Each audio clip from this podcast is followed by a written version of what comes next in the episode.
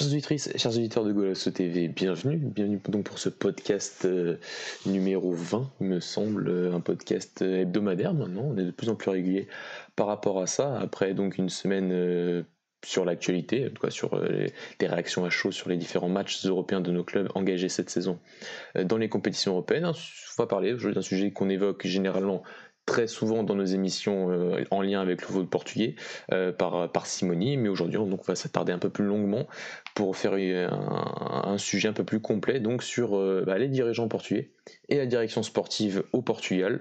Euh, donc une émission qui se divisera à peu près en deux, voilà, en fonction euh, une, émission qui va se diviser donc avec la partie des différents projets sportifs actuellement au Portugal et, une deuxième partie donc qui va se diriger un peu sur les dirigeants portugais et notamment les dirigeants actuellement portugais à l'étranger qui, qui, qui pour certains, font du, du, assez bon travail, plus à l'étranger que euh, à la maison. Et donc pour aujourd'hui, euh, j'ai un revenant.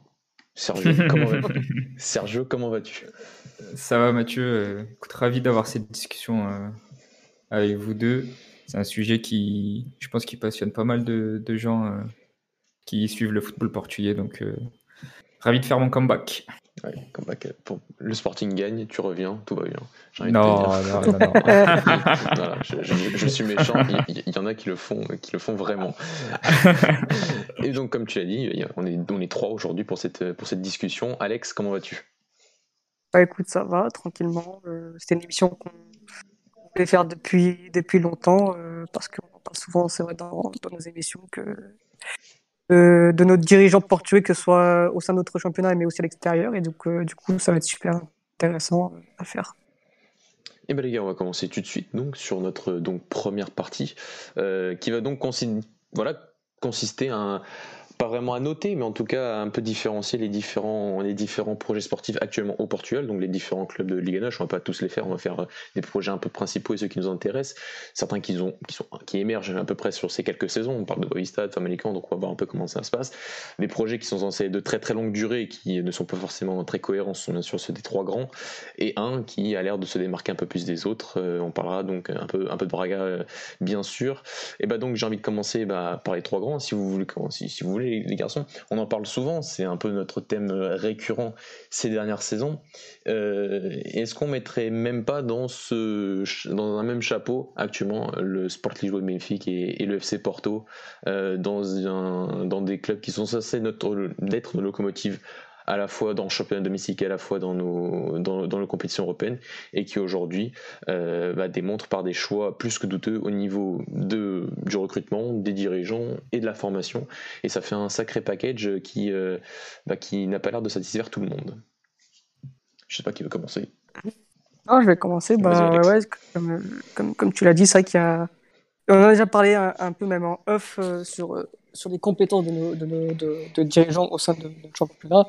Et c'est vrai, si, si on, un peu on regarde, regarde surtout le championnat, mais surtout au niveau des quatre grands, parce qu'aujourd'hui, a quatre grands au Portugal, il faut le dire, bah, le, club qui travaille mieux, bah, c'est ton club, Mathieu, c'est celui de Braga, parce que tout simplement, euh, c'est le club qui, qui, qui, qui est le mieux géré financièrement, qui a peut-être le plus comment dire, de, de vision pour, pour l'avenir. Voilà, tu, tu prends l'exemple d'un Benfica ou Porto, il y a, il y a, tu sais pas où ça va, dans quel chemin ça va, qu'est-ce qu'ils veulent faire dans, dans l'avenir. Euh, tu, vois, on en parle souvent, mais la gestion de, PFK est, est, juste catastrophique, que ce soit au niveau du recrutement, du projet pour les jeunes. Euh, il n'y a aucune anticipation au niveau du, recrutement, c'est-à-dire qu'aujourd'hui, tu achètes des joueurs, mais euh, tu sais même pas comment tu vas les faire les jouer parce qu'ils intègrent même pas ton, modèle de jeu. C'est-à-dire que, par exemple, d'un, Otamendi, euh, tu, moi, quand, quand je vois au début de saison que, que tu prends Otamendi et vers ton gun, je me dis, bon, bah, Jesus, il va peut-être changer son, modèle de jeu. Il va peut-être pouvoir jouer avec un bloc médian pour pas laisser trop d'espace dans le dos de la défense parce qu'on sait qu'avec un Vertonghen et avec un, un, c'est compliqué au niveau de la vitesse. Moi, je me dis ça quand, quand, quand, je vois ces deux défenseurs, euh, parce qu'avec le départ de Diaz, bon, bah, je me dis, bon, bah, ça va jouer comme ça maintenant. Et en fait, non, en fait, non, ça, ça joue, euh, ça joue avec des espaces à 40 mètres dans leur dos et on voit que, c'est juste catastrophique que, que, Benfica actuellement euh, bah, ça faisait 20 ans qu'ils n'avaient pas une, défense aussi mauvaise Et tout ça, c'est dû à, une, mauvaise, un mauvais recrutement. Et ça, ça dure depuis des années.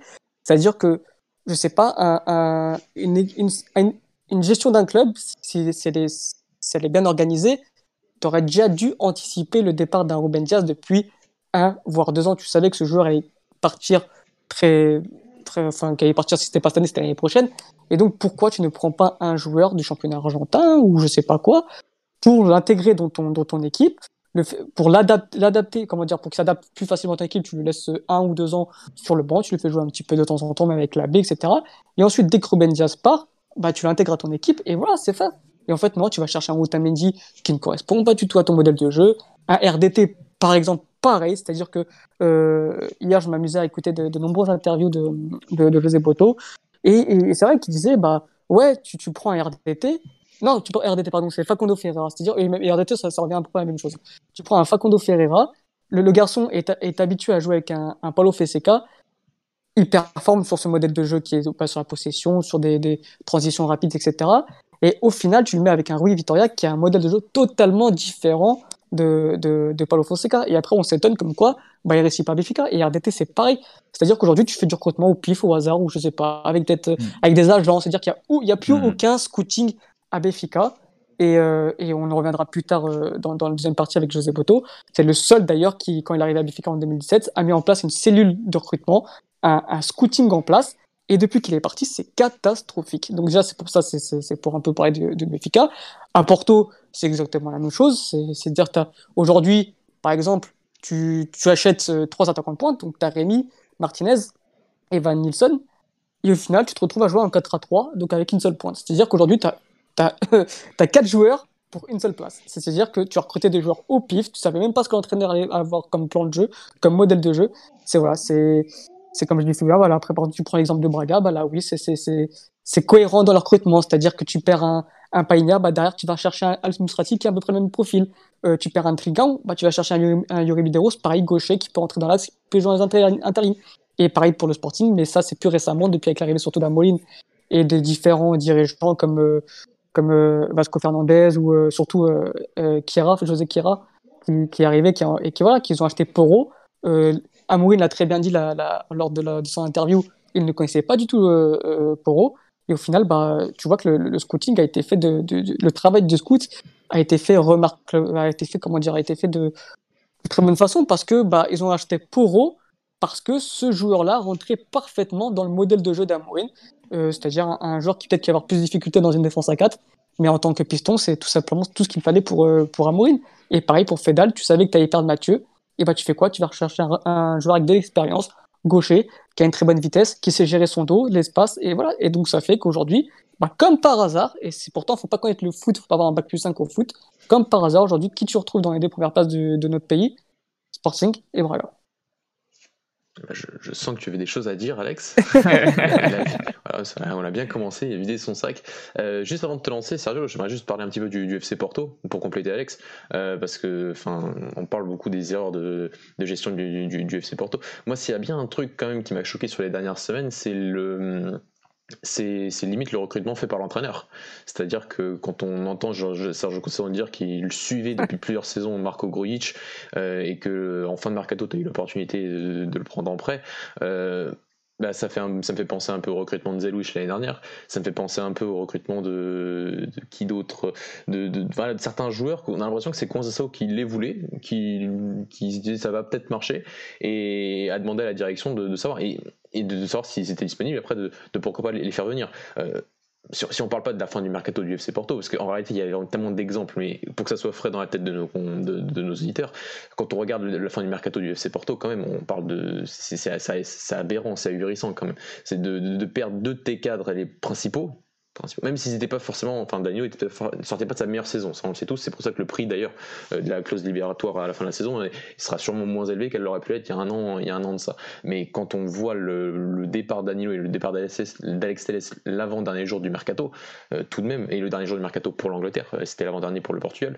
et que tu anticipes ça par les arrivées en prêt de Felipe Anderson, Grujic, et alors, sur les à gauche, tu avais déjà tout prévu avec Zaidou, quelle prévention, c'est quand même, ça, ça, montre déjà l'amateurisme sur, ces deux derniers mercato d'été là. je reviendrai un petit peu après en disant qu'il y avait peut-être une opportunité pourtant pour l'FC Porto de, à un moment, en plus Solar ça de faire d'avoir un virage beaucoup plus qualitatif et au final ça c'est pas du tout, ça n'a pas du tout eu, lieu. Et, du côté, voilà, on a l'impression que c'est un entraîneur qui, qui, choisit, qui a pas d'anticipation. Euh, si on regarde, enfin si on regarde les trois derniers, parce que le dernier jour il y a Grujic, Anderson et Malangsar qui arrivent à la fin du mercato à la fin du mercato enfin, ils sont quand même, ils ont fait comme foot, sur Football Manager, hein. ils sont allés pris, ils ont pris la liste des prêts, et ils ont regardé qui était disponible, et ils se sont dit qu'on va prendre un joueur en prêt à la fin du mercato. Enfin, ça, ça, démontre un amateurisme quand même assez fou.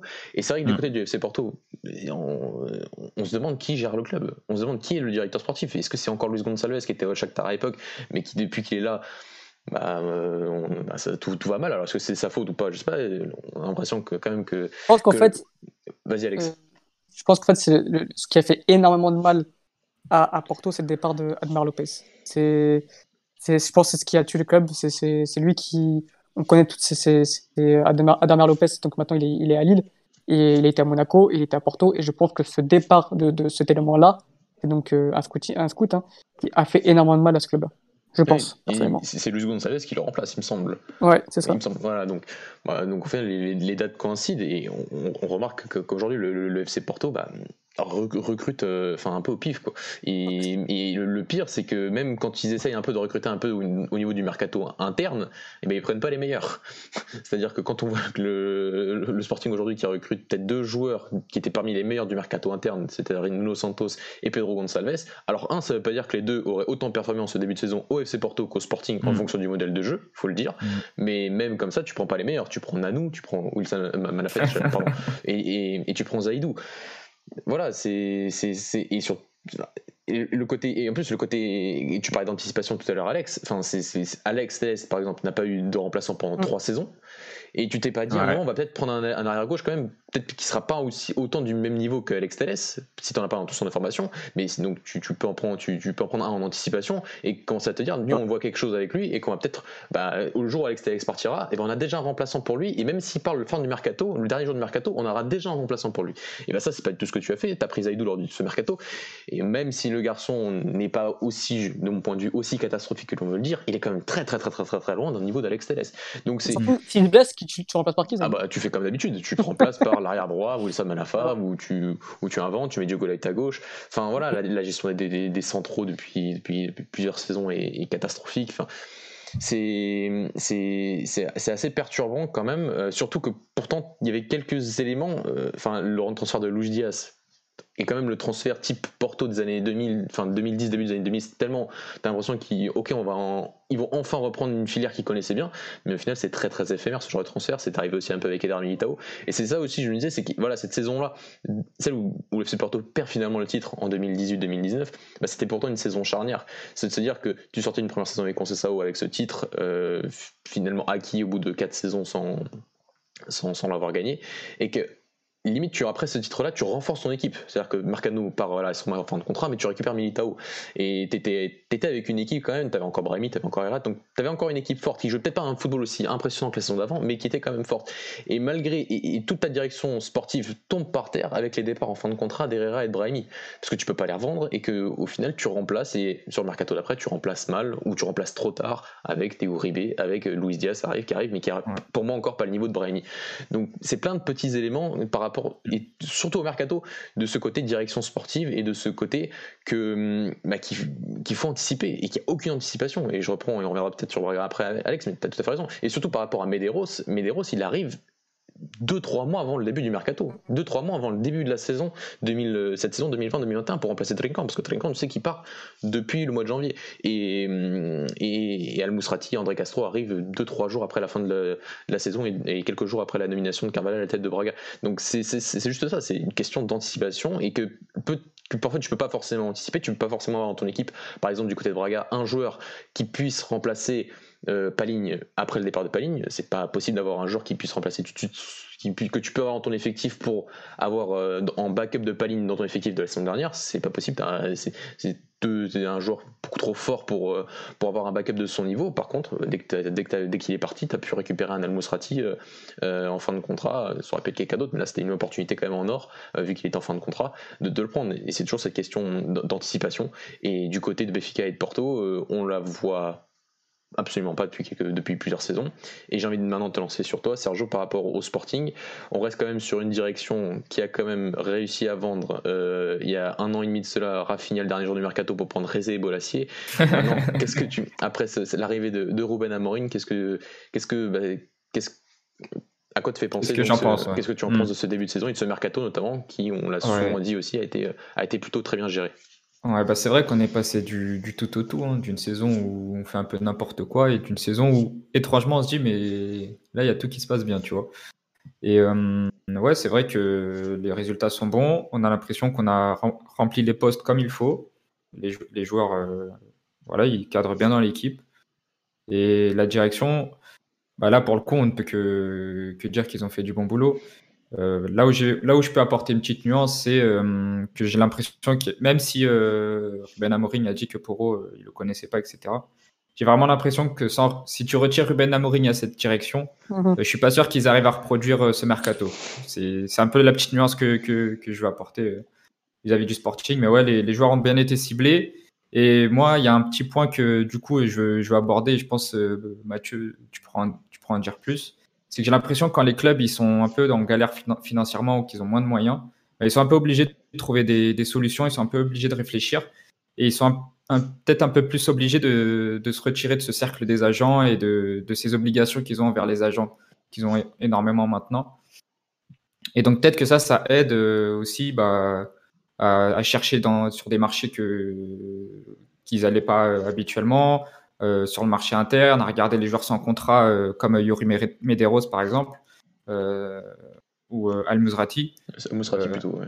Est prêté par Nord-Amérique. Ouais. voilà, pardon. Ou ces joueurs voilà, qui sont, que tu peux relancer, tu vois, qui, ont, qui sont passés par le championnat, mais que tu peux relancer comme Medeiros. Voilà, aller sur ces marchés et essayer de construire une équipe compétitive sans forcément dépenser énormément, énormément, ou faire plaisir à des agents parce que tu es dans ce cercle-là. Donc euh, voilà, qu'est-ce que tu en penses toi de, de ça, d'avoir peut-être moins de moyens et essayer de faire mieux avec moins de moyens quoi. C'est parfois, c'est parfois mieux quoi. Bah, ouais, c'est surtout. Après, je dirais pas que Braga est en galère financièrement, mais a des contraintes financières logiques par rapport à son budget, mmh. par rapport à ça. Et que pour essayer de, de, de, de pallier cette distance par rapport au grand, il bah, faut être plus intelligent, tout simplement. Et il faut être, faut être plus intelligent au niveau de son mercato. Il faut être aussi intelligent sur, sa, sur, sur son projet sportif qui passe aujourd'hui par la formation, et on y reviendra. Mais sur le côté recrutement, bah, c'est ce qu'a démontré Braga. pour autant, tu vois, on va pas forcément chercher dans des, dans des marchés extrêmement lointain. On va surtout chercher dans hmm. le marché interne. Euh, plutôt interne. Voilà, c'est Après, il y, a, il, y a, enfin, il y a quelques semaines, j'avais dit euh, que parfois je, je, pensais qu'on pouvait peut-être aller chercher dans certains championnats un peu éloignés, comme on avait fait à une époque. On était allé chercher quelques jours euh, en Norvège et, au Danemark, et ça n'avait pas pu pas très bien fonctionner, donc c'est pour ça qu'on avait peut-être un petit peu lâché. Mais je me suis dit, il y a certains joueurs que l'on a recrutés pour, euh, je pensais à Galeno par exemple, qui au final fait une très très bonne saison, mais je me, je me disais, pour 50% euh, seulement des droits de Galeno pour 3,5 millions d'euros, tu pouvais peut-être aller chercher un joueur moins cher à l'époque, avec un peu les mêmes caractéristiques, euh, mm. dans un marché un peu plus autre, un peu plus éloigné, mais pour un prix moins cher, avec surtout 100%, des droits économiques dès que tu, dès que tu vas devoir le vendre. Mais au final, j'ai lu un article il n'y a pas longtemps qui s'appelle qui s'appelle Vasco, Vasco Samouk, qui, qui disait que mais, quand tu, quand tu déjà essaie de connaître ce, ce, qui se fait autour de toi. Et généralement ce qui se fait autour de toi tu le connaîtras toujours mieux que ce qui se fait ailleurs. Et c'est vrai que mmh. Braga respecte bien ce principe de bah, on connaît le championnat portugais les premières divisions deuxième division portugaise par cœur. Euh, pourquoi on irait tout le temps enfin pourquoi on privilégierait euh, d'aller euh, parfois aller chercher très loin alors qu'on connaît parfaitement ce qui se fait chez nous et on sait que ça va parfaitement s'adapter à nos principes. Et ce qui fait chez nous et ce qui s'est fait chez nous et qui est parti ensuite ailleurs comme Yuri Medeiros comme tu as dit comme André Gastro qui était en Turquie pendant 7 ans. Et c'est à dire que ces garçons là on les connaît. Bah, si on les rappelle euh, bah, on sait ce qu'ils vont nous donner et euh, parce qu'on les a observés pendant plusieurs saisons, ça fait des, années qu'on les observe. Et donc euh, et donc on, va aussi profiter par exemple d'un Yuri qui est dans une phase très descendante de sa carrière pour pouvoir en profiter et récupérer un prix quasiment nul, prêt cette année, et sûrement que la, clause libératoire sera débloquée à, 1,5 million d'euros. Donc c'est ce genre de choses, c'est généralement ça, c'est le côté qu'il faut parfois être plus intelligent dans son recrutement parce qu'on n'a pas forcément les moyens d'aller chercher, d'aller chercher très cher certains joueurs euh, et qu'il faut aller chercher moins cher des joueurs qui ne sont pas forcément euh, à la vue de tous. Et c'est ce que Braga respecte plutôt bien sur ces depuis très longtemps, mais c'est depuis à peu près 2017, surtout ce côté d'aller chercher euh, quasiment exclusivement du côté du Portugal, pour les raisons que j'ai indiquées, sur le côté qu'on connaît très très très bien ce, ce marché-là, et qu'il n'y a pas forcément de raison d'aller chercher ailleurs par rapport à certains profils. Il y a une autre, un autre point dont tu as parlé tout à l'heure, c'est au niveau de l'anticipation. Et un, fait flagrant à Porto où il n'y a pas d'anticipation, c'est le nombre de joueurs qui sont bientôt en fin de contrat ou qui ont été en fin de contrat, euh, de joueurs des, joueurs de qualité qui, sont partis euh, gratuitement et qui vont partir gratuitement sans doute encore dans cet effectif. Et ça, pour une structure aussi professionnelle que Porto, c'est pas croyable. Quoi. Un club de, qui lutte pour un titre ne peut pas à chaque fois, chaque été, laisser partir ses meilleurs joueurs euh, gratuitement. C'est inconcevable. Quoi. ouais, c'est ça. Et, et, et, moi, ce qui me choque même le plus, c'est le nombre de joueurs prêtés sans option d'achat pour un an. Enfin, on parle de Bordeaux, on, parle de, on parle peut-être, enfin, sûrement l'un des plus grands clubs du, Portugal et même une grosse, une gros, un, gros club européen. Hmm. Et quand tu vois qu'aujourd'hui, bah, c'est limite, euh, c'est limite un, tremplin pour n'importe quel club. Et quel joueur? Bah, ouais, Sarr, euh, Grujic, qui d'autre euh, Philippe Anderson. Enfin voilà, c'est aujourd'hui, bah, on prête tous nos joueurs à Porto et non, c'est, y a, je sais pas, c'est, en gros, c'est, voilà, comme a dit Mathieu tout à l'heure, c'est un, un recrutement au hasard. On a vu, bon bah on avait des besoins là, il restait un jour de recrutement. Bon, bah, quel joueur peut nous faire recruter? Et ben voilà, on choisit, on choisit lui, euh, lui, au hasard et on voit notamment avec Philippe Anderson qui ne rentre pas du tout dans les plans de, de concession. Et encore plus que ça, et encore le plus flagrant, c'est au niveau des jeunes. C'est-à-dire que, à limite, si tu, as des joueurs, en, fin de contrat et que tu veux les laisser partir, bon, euh, bon bah, c'est pas grave, le joueur n'a pas voulu prolonger, t'as pas voulu laisser partir plus tôt, tu avais besoin de lui à un moment donné. Bon, c'est pas grave. Mais eh, si tu le remplaces derrière par, comme j'ai dit tout à l'heure, par une anticipation, par un jeune joueur qui pousse depuis 2-3 ans, qui pousse vraiment, et tu sens qu'il est prêt à prendre la relève, bah, je me dis, bon, moi, c'est pas grave, l'autre il part en fin de contrat, derrière, t'as un, as un, jeune qui arrive, qui prend la place. Mais même pas, c'est en fait, tu perds ces joueurs-là, et après, tu perds tes meilleurs actifs, les jeunes, quoi, et donc tu les vends pour 40 euh, bah, millions, 20 millions en option d'achat, etc. C'est, c'est, c'est... Et après, tu vas chercher des joueurs en prêt. Donc, euh, c'est, une gestion que, que je ne comprends pas, et j'aimerais un jour avoir le plaisir de discuter avec les dirigeants du FC Porto pour comprendre leur, euh, leur façon de raisonner. Quoi. J'ai l'impression qu'il y a un espèce de goulot d'étranglement autour des clubs portugais euh, à cause du fair play financier ou ce genre de choses, parce qu'ils sont mis dans des galères un peu. Et du coup, ils sont entre, entre les contraintes sportives où ils, vont, ils ont besoin d'avoir une équipe compétitive quand même, et les contraintes financières où ils sont obligés de vendre. Et j'ai l'impression qu'à chaque fois, la balance pèse quand même plus sur les contraintes financières que sur les contraintes sportives. Et ça, c'est un peu, un peu de tous les clubs, j'ai l'impression, euh, au Portugal. Donc, euh, c'est un peu là-dessus que ça se joue aussi. Quoi. Après, tu vois, du, côté du, FC Porto, c'est clairement ça. C'est la vente mm. de Fabio Silva et la vente euh, en option d'achat obligatoire de Vitinha. Tu récupères donc euh, logiquement 60 millions d'euros l'année prochaine. Quoi. c'est ça. Donc oui, mais c'est ce qui se passe quand tu n'es pas, quand tu n'es plus capable de valoriser tes joueurs, tes actifs premiers, ton équipe première. C'est ce qui se passe. C'est-à-dire que tu ne sais plus comment faire pour récupérer de l'argent et que tu es obligé de vendre tes actifs potentiels, mais qui aujourd'hui sur le marché européen bah, sont des actifs comme les autres, c'est-à-dire les jeunes de 17, 18 ans, 20 ans pour Vitinha, euh, que sont donc des Fabio Silva et des Vitinha, parce que tu, en fait, tu, tu, tu récupères l'argent que tu ne peux plus récupérer par rapport à la non-valorisation de tes actifs euh, il y a quelques années. Mm. Par exemple, le cas de Moussa Mariga, je n'ai pas envie de s'acharner sur Moussa Mariga, mais le côté de sa première saison, elle est en réalité très bonne, mais il n'y a pas besoin d'avoir fait comme le dialecte un bac plus 5 pour se rendre compte que, que a fait une c'est une énorme surperformance, sa saison 2017-2018. C'est une énorme surperformance. Tout le monde, tout le monde l'avait vu avant, tout le monde l'avait vu avec Imarèche, Maritimo. Ça n'a jamais été un mauvais joueur, c'est un joueur avec des caractéristiques très particulières, on l'a tous dit, on l'a tous répété, euh, et qui, dans ce modèle de jeu de, de, de Sergio Conceição, euh, s'est bien adapté sur la première saison. Après, qui sont importants pour Conceição? Oui. Est-ce qu'un joueur euh, physiquement fort, capable de prendre la profondeur, il n'y en a qu'un seul sur cette planète? J'ai du mal à le croire. Donc, une, vraie direction, c'est de se dire, on a fait un truc de fou, aujourd'hui on a récupéré Conceição à l'époque, euh, pour relancer des actifs qui, se disant, n'en valaient plus rien. On a réussi à faire une saison en étant champion et des joueurs se sont valorisés, dont un Mariga. Mais qu'est-ce que tu dois faire? Bah, Tu dois le vendre, parce que tu avais des offres. Tu dois le vendre et tu dois prendre quelqu'un qui. Euh, tu dois avoir dans, ta, dans, une shortlist déjà 3-4 noms mm. d'attaquants qui correspondent au profil et aux caractéristiques que recherche Sergio Conceição pour son attaque, c'est-à-dire un joueur qui est capable de prendre la profondeur, qui est capable d'avoir un bon timing dans ses. Un bon timing euh, dans cette prise de profondeur, d'un bon timing de pression pour, pour, face à l'adversaire.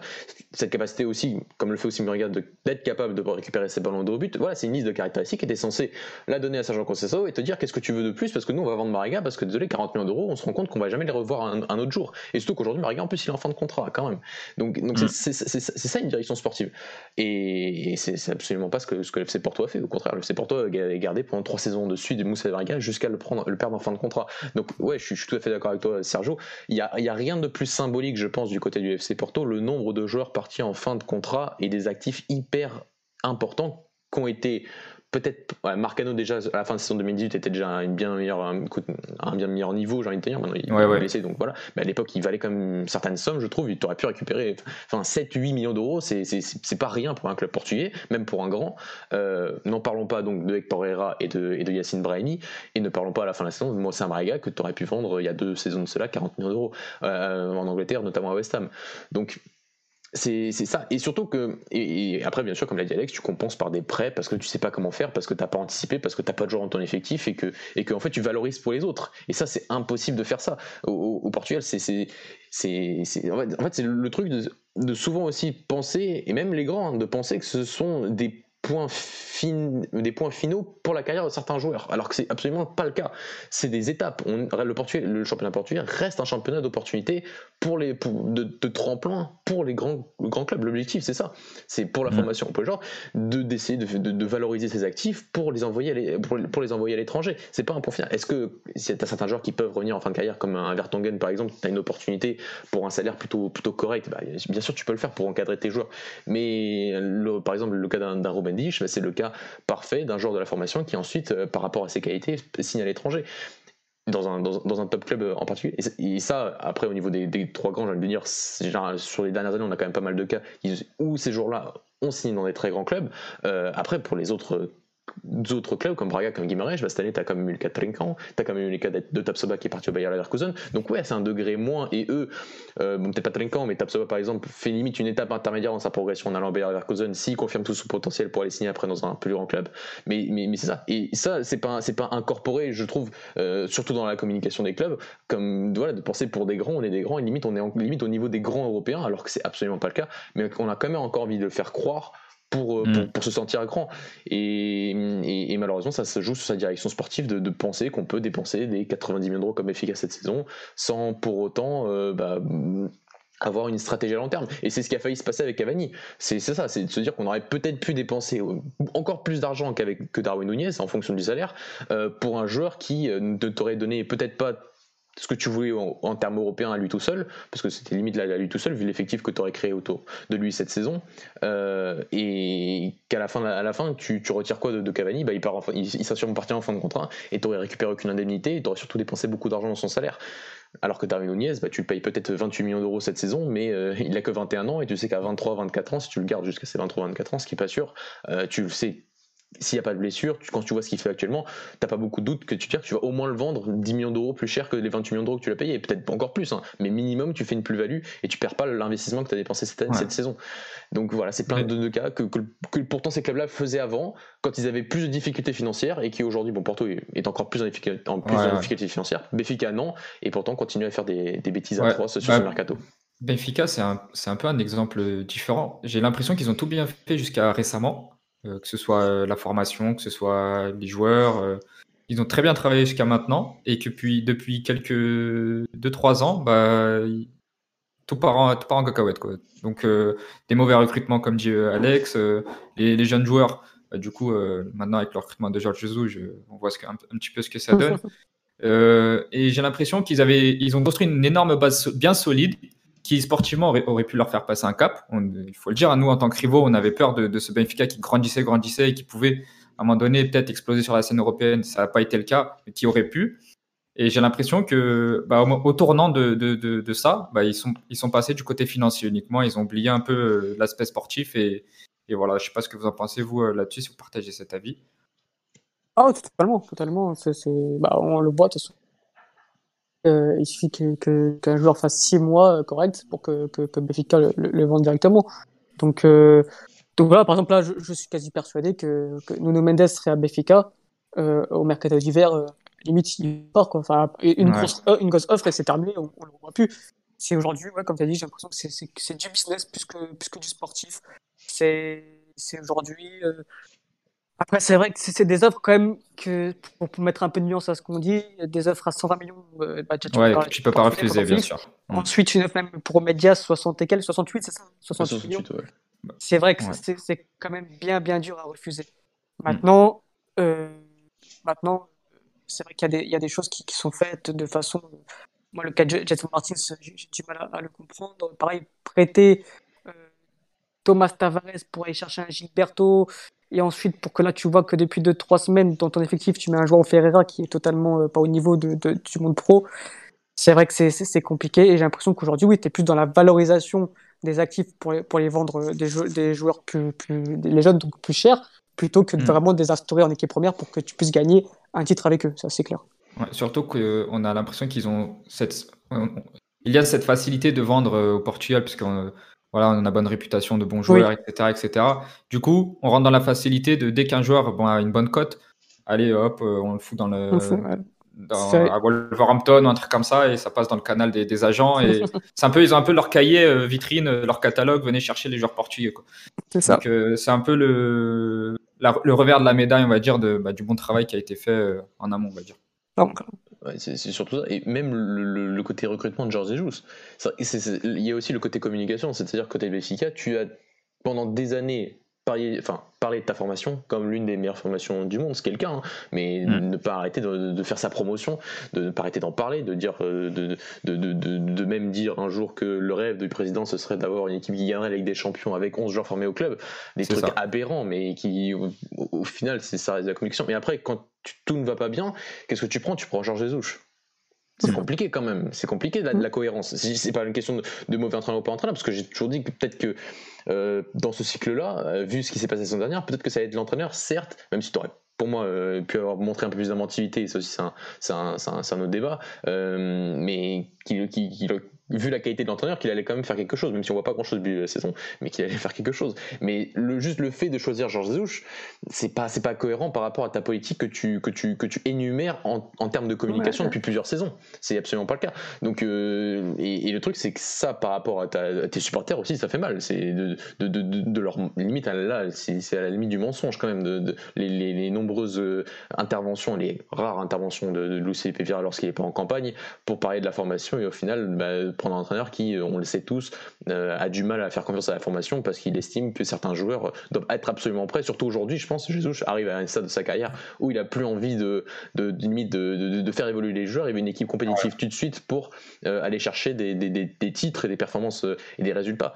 Et, et, voilà, et si tu avais vraiment une envie de faire confiance à ta formation et de, et de continuer sur cette voie-là, tu aurais pris un autre entraîneur. Ça veut pas dire que tu été obligé de garder Bruno Lage, mais il y a plein d'entraîneurs qui peuvent faire confiance à la formation. Je prends les cas par exemple de Carlos Carvalhal, qui arrive à Braga, qui lui aussi arrive à une phase ascendante de sa carrière, très ascendante même, euh, et qui euh, n'hésite pas aujourd'hui de dire à sa direction moi je veux que deux joueurs par position, parce que je sais aujourd'hui, vu la qualité de la formation qu'a Braga en ce moment, que s'il y a un joueur qui n'est pas là, bah, je peux appeler un Rodrigo Gomez de 17 ans qui joue en U23, je peux appeler un Bernardo Couto qui joue en U23, je peux appeler un Hernani qui joue en équipe B, et je sais que si j'ai peut-être besoin d'eux, je sais qu'ils feront l'affaire en tant que remplaçant aujourd'hui euh, par rapport à ça. C'est ça le, fameux, le fameux effectif court que, Carlos Caval évoque du côté de Braga depuis, depuis le début de la saison. Est-ce que Benfica n'a absolument pas fait.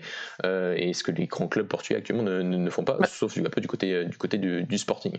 Voilà, Mathieu, c'est ce que, ce que j'allais revenir. Du coup sur, Sporting, c'est ce qu'on voit, c'est que même si je sais qu'il y, a beaucoup de débats sur les dirigeants, notamment avec les Sportingistes, mais ça je, je laisserai en Sergio pour en parler, ce qui a été fait, le fait de prendre un Mourin, même à 10 millions d'euros, ok, c'est beaucoup, c'est cher, ça, on connaît tous le débat là-dessus, etc.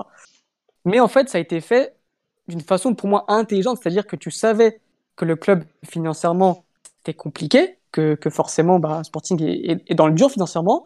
Donc tu fais quoi? Tu sais que tu as une génération de 2003 qui est, qui, qui est, très très bonne. Tu te dis bah écoute, je vais je vais je vais m'appuyer dessus, je vais m'appuyer sur cette formation et je fais venir qui? Je fais venir Amouine. Amouine c'est un entraîneur comme tu as, on l'a si bien dit Mathieu dans, nos, dans nos podcasts euh, antérieurs.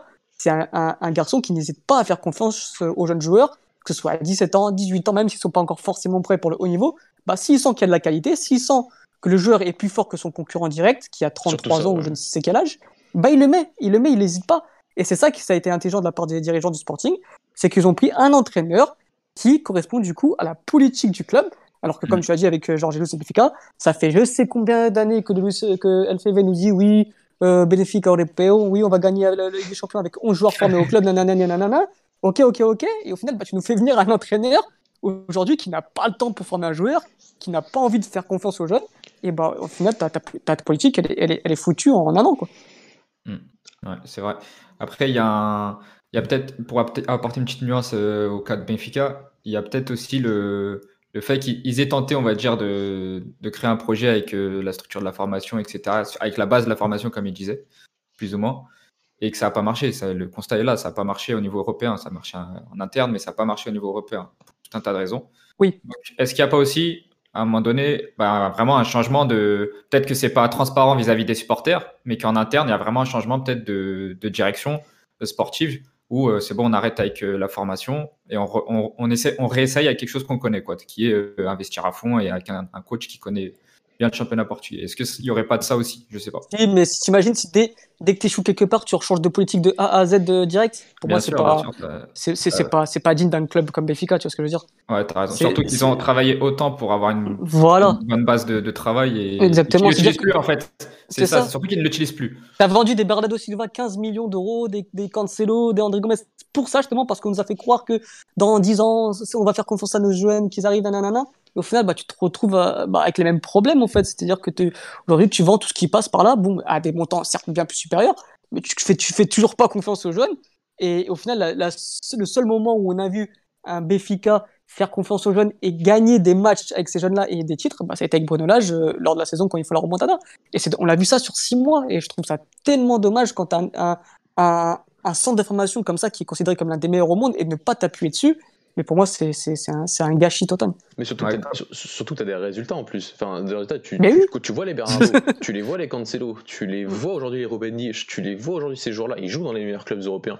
Euh, bien sûr que tu vas pas en avoir 50, euh, euh, mais déjà en avoir 3 à Manchester City, malgré l'état de forme de City actuellement, bah, c'est déjà une preuve que ta formation elle fonctionne. Et donc si elle fonctionne et que ces joueurs-là ont le potentiel et ont la qualité et la formation pour arriver à ce niveau-là, bah, ils auraient très bien pu réfléchir ces genres de performances à un moment de leur carrière quand ils étaient plus jeunes au niveau de ton club.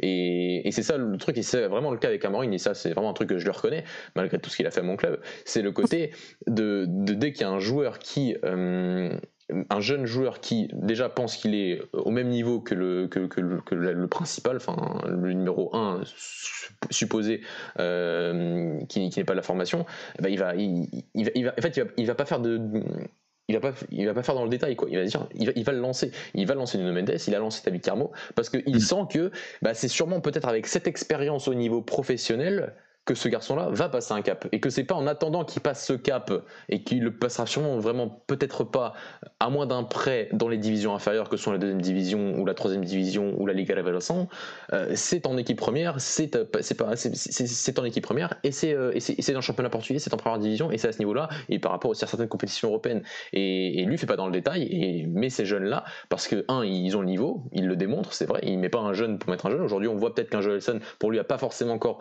les, les, le le niveau par rapport à un Nuno Santos aujourd'hui, et qu'il l'aura un jour bien évidemment, mais un Nuno Mendes de, 18 ans aujourd'hui démontre qu'il a clairement, largement le, niveau pour apporter à cette équipe en tant que titulaire. Et d'autres joueurs, par exemple un Thiago Thomas, qui lui par contre n'a peut-être pas forcément le niveau actuellement pour être titulaire dans cette équipe, mais qui a largement le niveau pour être euh, un, remplaçant de luxe, apportant un profil différent. Et, c'est, en plus, voilà, en plus ça lui permet de lui donner du temps de jeu à ce niveau-là.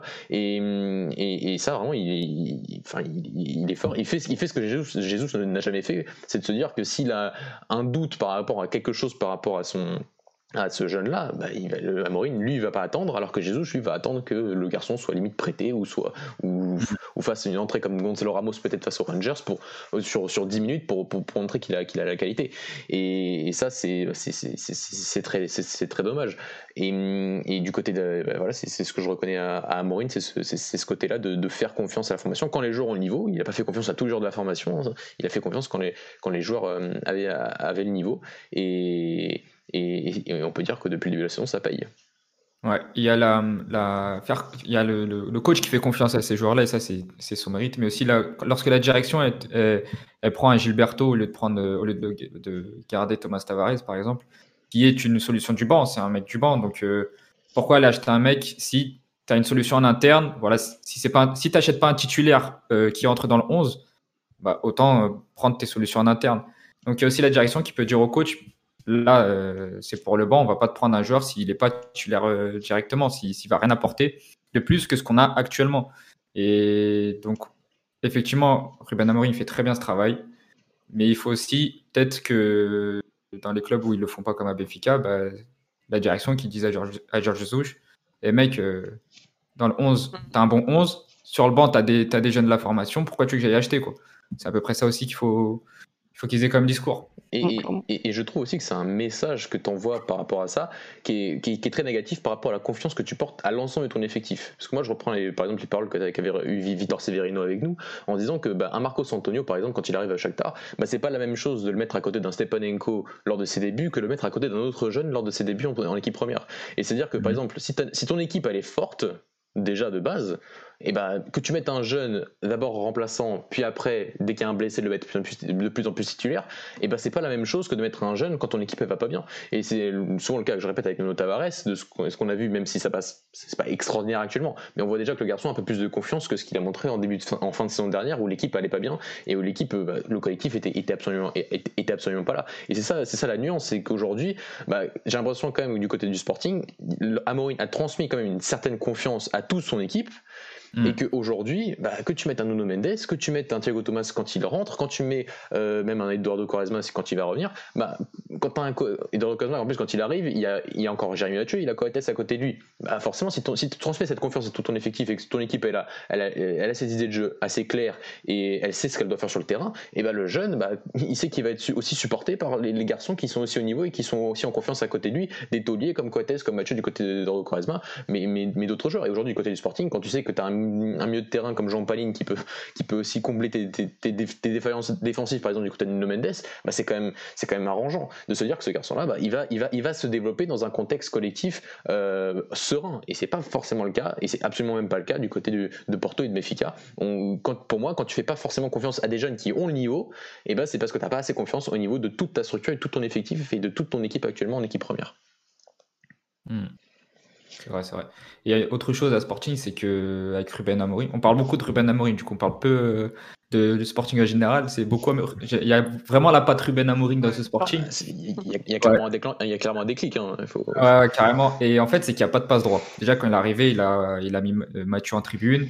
Aujourd'hui, il y a Eduardo Quaresma qui, qui est loué par tout le monde. Bah, s'il n'est pas bon à l'entraînement ou pas prêt, il joue pas simplement. Mm, mm. C'est les meilleurs qui jouent, qu'ils soient de formation ou pas. Et en fait, ils sont tous à la même enseigne, qu'ils aient 18 ans, 30, formation ou pas. Et ça, comme tu dis, euh, Mathieu, bah, c'est de la confiance que tu donnes à tes joueurs, ou si tu travailles, bah, tu peux jouer.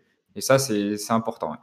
Ouais, je, suis, je suis entièrement d'accord et bah, vous avez remarqué que je, je, loue quand même ses mérites malgré, malgré tout. Parce que, je, parce que je le sais et que, et que, et que malgré tout j'estime encore que le Sporting n'aurait jamais dû n'aurait jamais dû l'avoir. Parce que quand tu payes pas la clause et que tu la payes que 7 mois après c'est voilà c'est que tu fais un gros coup de Trafalgar pour un club qui euh, qu'un Braga qui l'avait qui l'avait fait confiance qui avait investi sur son développement d'abord en équipe première, qui lui avait donné la confiance en équipe A, et qui après s'en va. Après, le chèque, est, le chèque est beau, il arrivera un jour, hein. je le sais, hein, les accords ont été signés, mais c'est ce côté-là, et ça démontre aussi voilà, qu'on ne s'était pas trompé sur lui, et que, et que, et que, et que les résultats, il sera peut-être pas champion cette saison, c'est pas, pas la question, mais le côté jeu, le côté performance, le côté d'avoir une équipe compétitive maintenant et qui regarde les yeux dans les yeux de tout le monde et qui aujourd'hui est peut-être la seule équipe au Portugal euh, parmi les trois grands à, à, vraiment montrer une sorte de domination par rapport aux adversaires les plus petits. Euh, mm. Aujourd'hui, quand tu vois Béfica, quand tu vois euh, bah, même Porto face à Santa Clara hier, tu sens, tu sens c'est fébrile, tu sens pas une domination il y a quelques années, et encore ça date pas il y a très longtemps, mais il y a quelques années, enfin, tu te demandais si juste le petit allait, allait pouvoir gagner, quoi. Enfin, juste faire un match nul. Et aujourd'hui, il y a que le Sporting qui arrive encore à, garder cette distance aujourd'hui avec, avec depuis que Ruben Amorim est arrivé euh, entre cette hiérarchie. Donc, donc voilà, donc c'est, on attendra, mais déjà les prémices plus le côté jeu qu'on voit depuis, depuis son arrivée et plus le processus mis en place, et bah, il y, y a des signaux positifs. Après, est-ce qu'il gagnera le titre cette saison Peut-être pas, mais en tout cas, il travaille pour le gagner un jour, ça c'est sûr.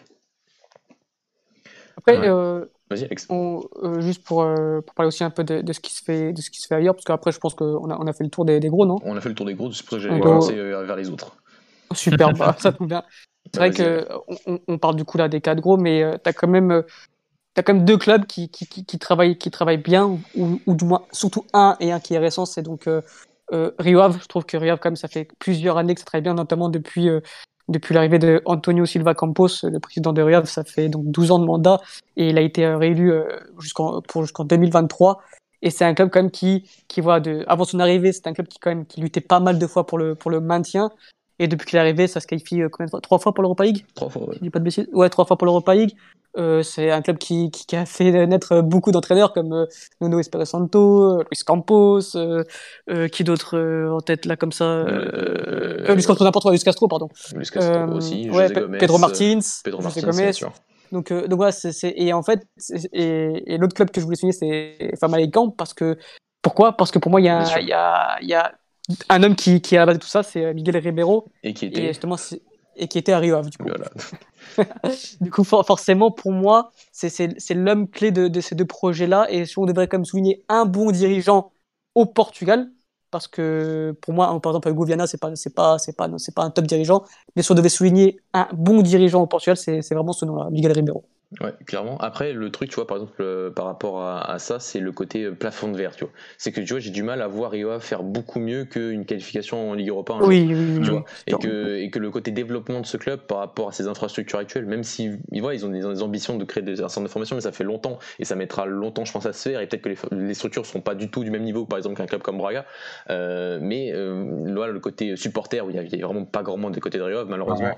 Ouais. Le côté, bon, là, le stade est en train d'être refait, mais il va pas dépasser les 30 000 places. Hein, donc euh, c'est, je pense qu'à un moment, en fait, là ils sont vraiment au maximum de leur capacité et que, et que le, le déjà de finir cinquième comme la saison dernière de, bah, Carlos Carvalho la saison dernière aussi, euh, plus le, le, fait de, de, de, regarder dans les yeux limite le Milan AC lors de cette phase préliminaire, bah, c'est, déjà un beau symbole et se dire que en réalité on peut pas faire, on peut pas faire beaucoup mieux que, que, ça actuellement, que, de, tenter de, de jouer la cinquième place aujourd'hui et que malgré un voilà, je veux même un projet de développement sans, sans vraiment d'infrastructure, sans, sans, sans, financement extérieur, sans, sans, une, euh, sans, des, sans, une masse de supporters. Euh, je pense ouais. que, que ce soit même pour Famalicão, ça risque d'être compliqué. Mais ouais. comme, comme tu l'as dit, euh, Alex, c'est à peu près les mêmes dirigeants aujourd'hui qui travaillent à peu près de la même façon, mmh. beaucoup avec des agents, pas tout le temps les mêmes, pas seulement avec, avec Georges Mendes, mais ils ont ce, côté-là de bien plutôt utiliser les agents et de et d'utiliser leur catalogue pour, bah, pour créer des équipes compétitives, surtout après de les mettre en des encadré par des très très bons entraîneurs. Jean-Pedro Sousa du côté de Famalicão et comme tu les as énumérés du côté de Rio sur ces dernières saisons,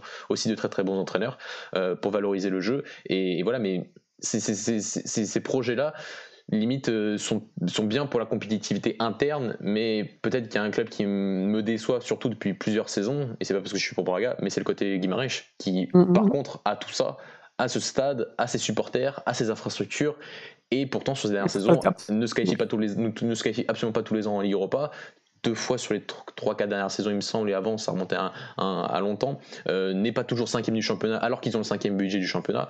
Il euh, y, a, y, a, ce côté-là aussi, du côté de Guimarães, de un accident, ça arrive, de finir par exemple comme les dernières septième, et Dieu sait que c'était pas mérité par rapport aux performances de l'équipe d'Ivo Vieira, mais d'être aussi loin de Guimarães, euh, d'être aussi loin de Rio et Famalicão au classement euh, en termes de points au final, mais que ça arrive comme sacrément souvent que Guimarães ne soit pas cinquième du championnat. la dernière grosse performance, c'était quatrième place en 2017. Ah ouais, je te rejoins.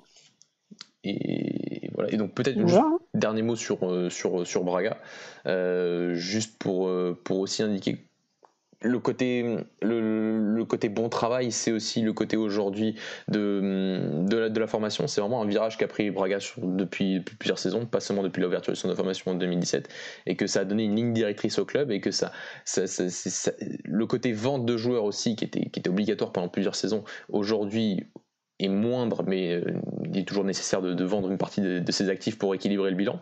Euh, mais ça a permis aussi de la, création de ces structures de formation, d'être un petit peu, de s'autofinancer avec la, formation parfois, de, d'avoir des structures, d'avoir l'infrastructure. Et voilà, c'est que le côté euh, Parfois, j'entends que c'est les, projets mignons du Portugal avec comme Rio Ave, Guimarães, maintenant avec Carlos Freitas, et plus, plus, plus Braga un peu dans le même chapeau j'ai vraiment un peu de mal parce que quand même Braga c'est quand même un projet qui dure depuis plus de 15 ans, qui a quand même fini une finale européenne entre temps, qui se bat quand même pour mm. le podium aujourd'hui, ce que font absolument pas ces clubs-là. Donc voilà, et que ouais, je pense qu'il est quand même assez clair que, en termes de projet sportif aujourd'hui, sur plusieurs composantes, on peut faire mieux sur pas mal de choses hein, encore. Hein. je pense qu'on peut innover sur pas mal de trucs euh, du côté du, recrutement de côté, côté Braga, mais euh, ce qui est fait actuellement est difficile par rapport aux moyens de ces dernières saisons de faire beaucoup mieux. Et, euh, et, euh, bah, ça, ça donne un, projet sportif quand même qui met un peu de 10 0 à tout le monde. Ouais, bah, j'étais en train de me poser la question. Euh, notre championnat, c'est le genre de championnat où tu verras jamais une équipe euh, rentrer dans le wagon de tête, on va dire. Et finalement, tu as le Braga qui est le contre-exemple où, comme tu dis, depuis 15 ans, 15-20 ans, bah, ils sont passés d'un club, je crois que vous étiez en deuxième division, il me semble, on est, ça fait longtemps qu'on n'est pas été en deuxième division, mais on s'est longtemps battu. Il y a 20 ans à peu près, non Non, ça remonte un peu plus loin, la, mais c'était du, du, mieux de tableau, quoi. C'était voilà, ok. Donc c'était un club moyen de, du notre championnat et qui aujourd'hui a accroché le wagon de tête. Que...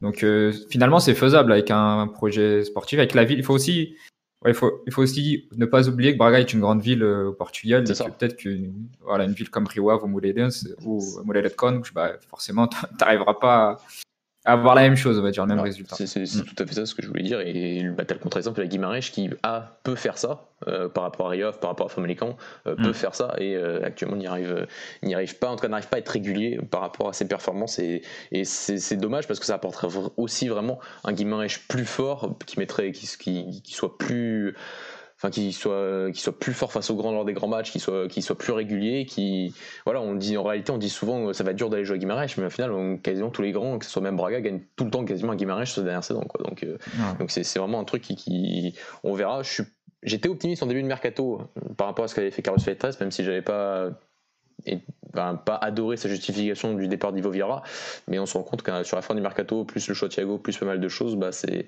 plus ce qu'on voit au début de saison, bah c'est pas c'est pas encore fameux. On va laisser du temps, mais comme je dis, il y a des projets jeunes, Famalicão, euh, Paris Off, Boavista, Guimarães sont des projets jeunes et sont pas vraiment comparables à ceux de Braga actuellement. Hmm. Les garçons, est-ce que vous avez encore quelque chose à dire sur euh, la direction sportive au niveau interne? Non, pour moi c'est tout. On, peut passer à l'étranger. On, peut passer à l'étranger.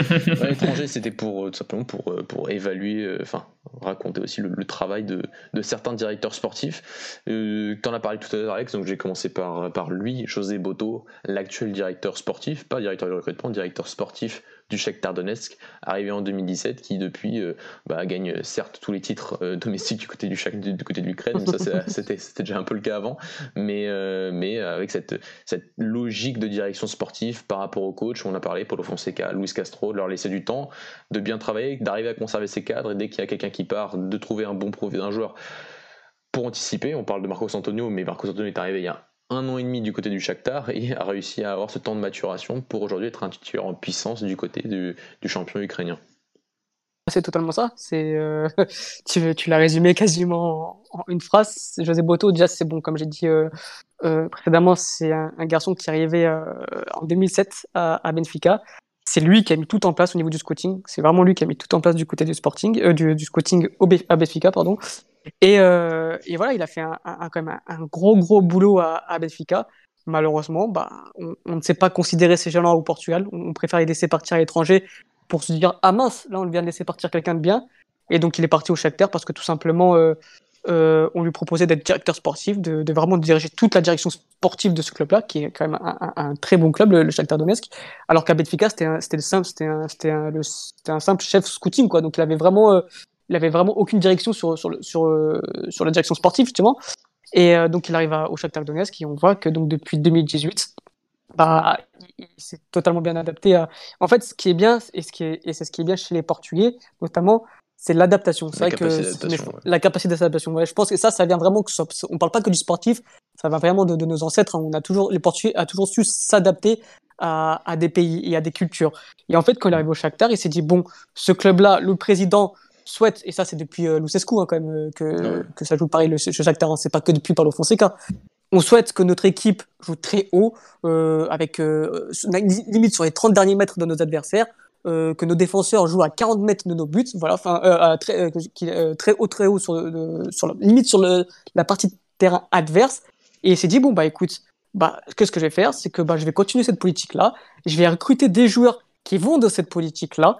Et, c'est, et, on voit par exemple que bah, euh, l'exemple même, c'est que bah, bah, par rapport au, que ce soit au niveau des défenseurs et au niveau des ailiers. C'est-à-dire aujourd'hui, José Boto, quand il va recruter un ailier pour le Shakhtar Donetsk, il va pas recruter un ailier qui, qui court vite, qui a besoin d'espace, qui pour déborder, qui a, besoin d'espace pour déborder, qui, a besoin d'espace, qui a besoin de prendre la vitesse, etc. Non, il va prendre un, un, un, joueur qui est, qui est bon dans les petits espaces, euh, bon dans le dribble, euh, qui peut jouer dans les interlignes, parce qu'il sait très bien que le Shakhtar Donetsk, 90% de ses matchs, ça va jouer, euh, ça va jouer contre une, deux lignes de 5 et ça va jouer contre, contre des repères super serrés dans lesquels il n'y aura pas d'espace. Donc recruter un joueur qui a besoin d'espace pour s'exprimer, ça ne sert strictement à rien. Et même chose pour les défenseurs, il va, tu sais que ton défenseur, il va jouer quasiment sur la, dans la moitié de terrain adverse, donc forcément, il va laisser 40 mètres dans, dans son dos. Bah, tu vas pas prendre, c'est l'exemple même de Otamendi, tu vas pas prendre un joueur très lent qui sait pas gérer la profondeur, non. Donc tu vas prendre des joueurs qui sont très rapides pour, pour euh, justement, euh, euh, en cas de, de, de, transition adverse, de pouvoir gérer ta profondeur et de, de rattraper l'attaquant s'il part dans ton dos. Et, et c'est ça qui, pour moi, qui est très fort, c'est cette notion-là de déjà de comprendre le modèle de ton club, de comprendre le joueur. Et, voilà, après, comme tu dis, anticipation, c'est-à-dire que quand il va chercher un TT au Grêmio, qui a 18 ans, 19 ans, c'est pas pour qui c'est pas pour performer immédiatement c'est pour qui c'est pour prendre la relève ensuite de, de, Junior Moraes c'est ça hein, qui euh, qui, qui joue au même poste parce que tu sais que, que, que ce garçon là dans 2-3 ans va sûrement arrêter sa carrière ou va peut-être partir dans d'autres clubs et tu te dis bah j'ai un TT avec moi qui qui est en train de progresser tout doucement, il va pouvoir prendre sa place quand, ce, quand, quand, quand va partir. Et ça, pour moi, c'est tellement intelligent. Et même chose pour euh, quand ils vont recruter Vita ou euh, l'année dernière, je crois. Mhm. qui était en, il fait, ouais, je sais pas où il était, mais il, a fait, il fait une saison U21. Il était au euh, Palmeiras. Il était au Palmeiras, j'ai vu ça, ouais.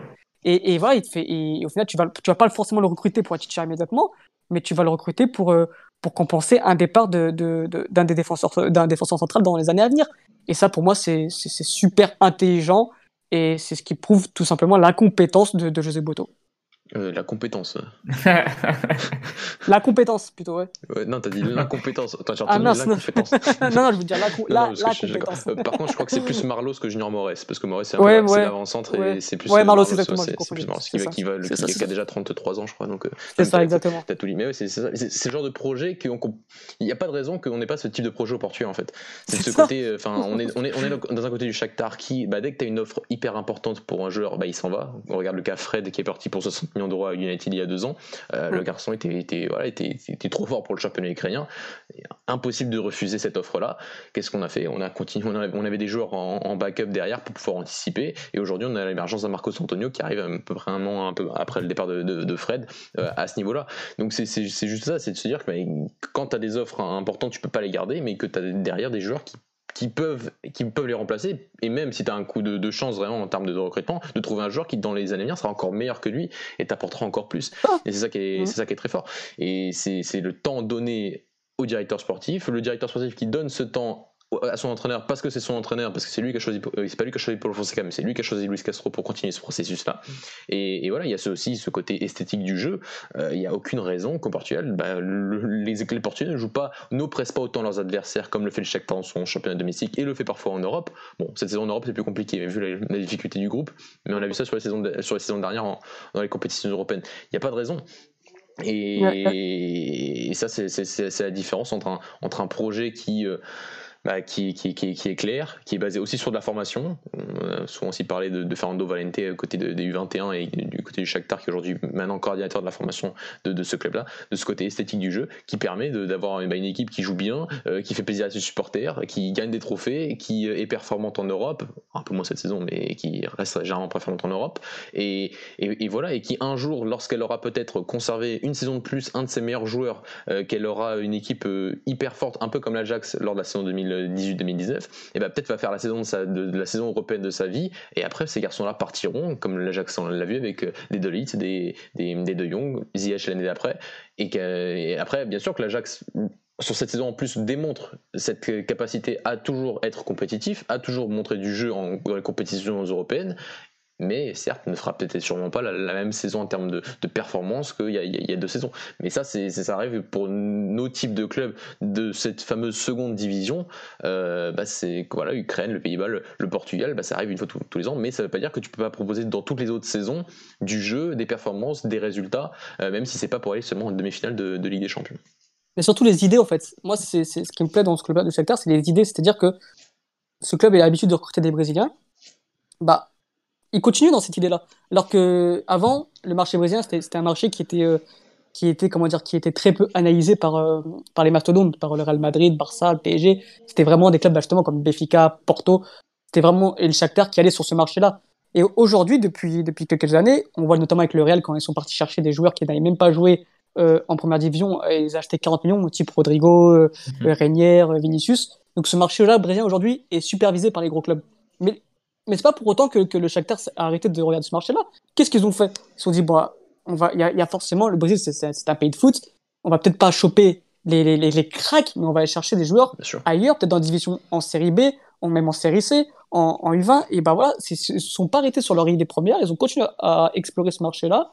Et d'ailleurs, euh, José, José Botos dit dans, euh, pardon, dit dans une interview qu'ils ont quasiment un scout par division au Brésil. C'est-à-dire ils ont un scout pour la Série A, un scout pour la Série B, un scout pour les U17, un scout pour les U20. Et ça montre à quel point bah, que, que, que, le garçon a tout compris et qu'il n'a pas renié l'identité du club tout simplement. Ouais, et ça, ils sont dans la spécialisation là avec Bien sûr, parce qu'ils non, non, parce qu'ils savent qu'ils peuvent pas, ils peuvent pas avoir euh, un recruteur par, dans, dans, le monde entier. Le Shakhtar peut pas avoir, euh, ne peut pas recruter dans le monde entier, ne peut pas avoir un scout euh, dans tous les continents et sur tous les pays. Donc ils ont ciblé et je reviens un peu sur le cas de Braga.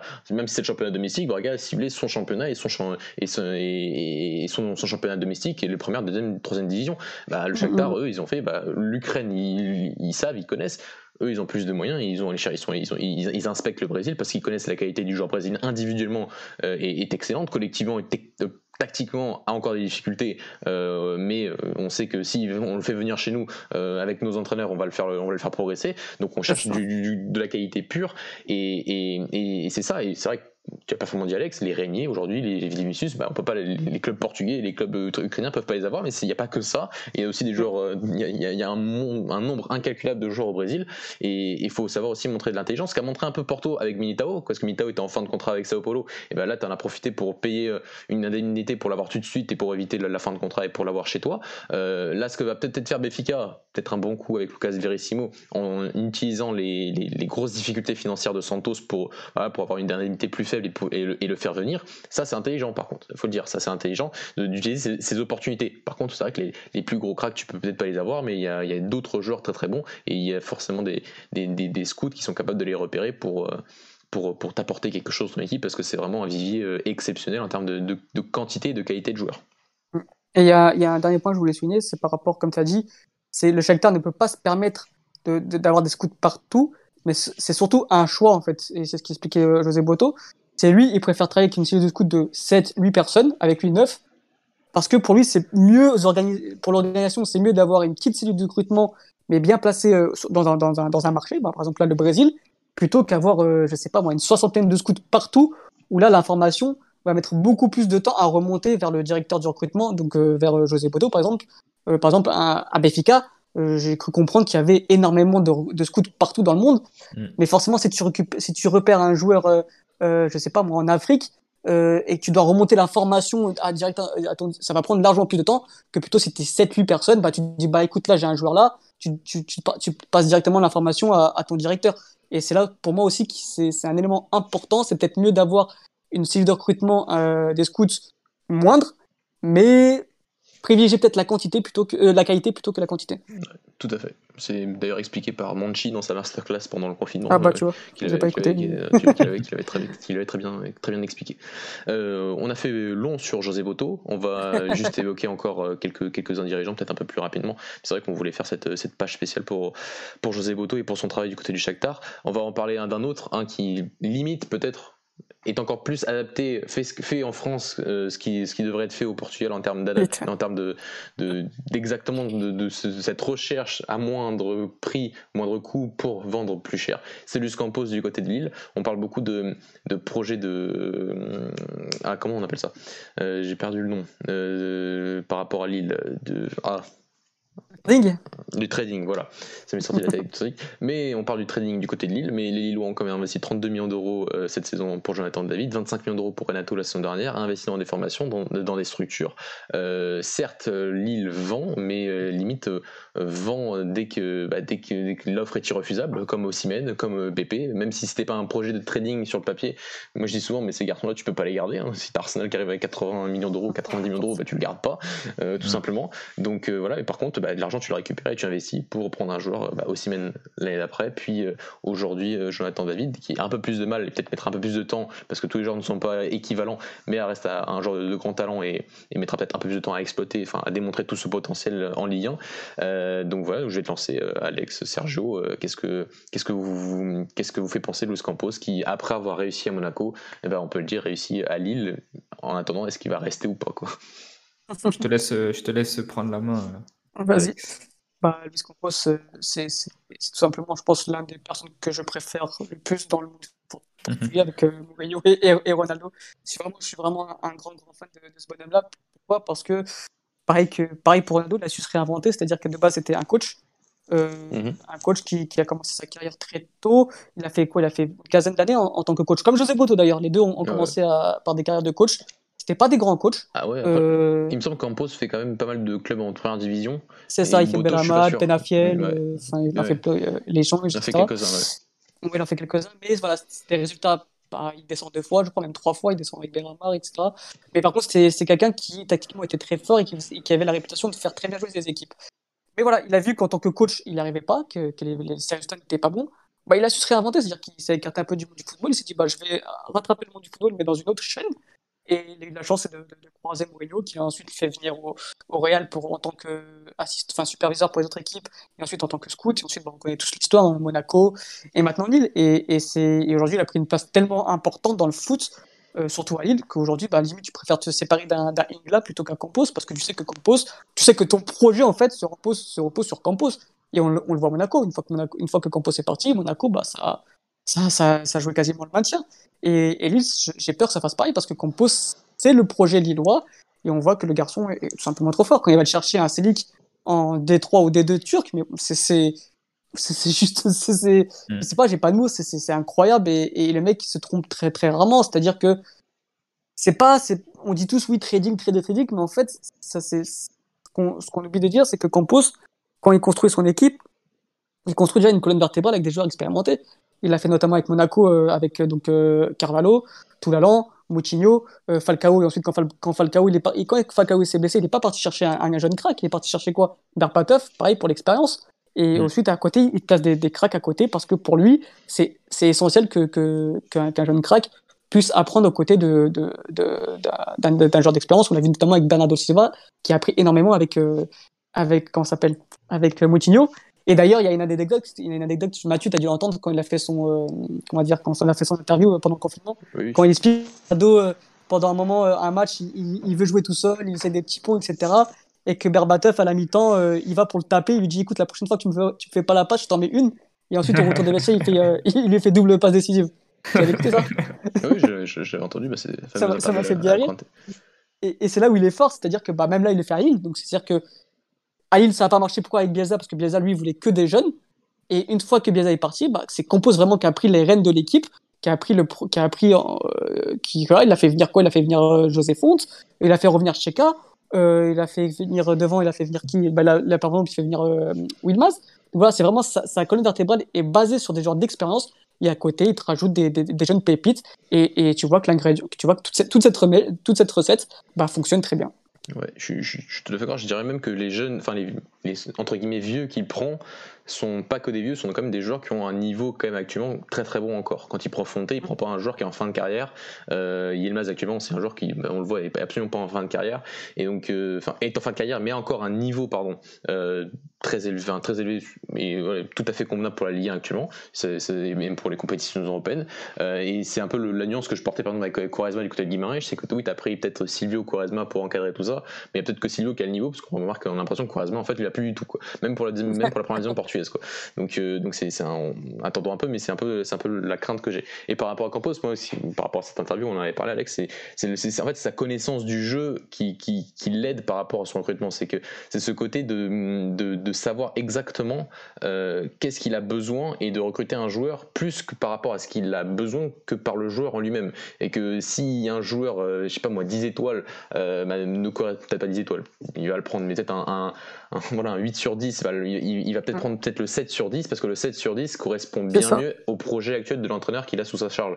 Et c'est ça aussi qui est, qui est, qui est, très bon euh, et ça c'est ce côté qu'il a vraiment une connaissance du jeu et il sait exactement qu'est-ce que, par rapport aux demandes de l'entraîneur le joueur qui, qui, qui va correspondre et va, et va, entrer dans, ce, dans, le modèle de jeu du, coach. Et ça, c'est vraiment une qualité bah, qu'il démontre. C'est vraiment de, choisir minutieusement les, les, joueurs par rapport, euh, par rapport au, principe de jeu de l'entraîneur. Il y a aussi cette faculté aussi de, de, cette connexion de la périodisation tactique. Quand il prend Georges Maciel pour remplacer euh, Sacramento, quand, quand il part avec, avec, bah, on sent qu'il il a même cette connaissance des entraîneurs, des techniciens, de, cette, de, savoir qui est bon et qui, ne l'est pas.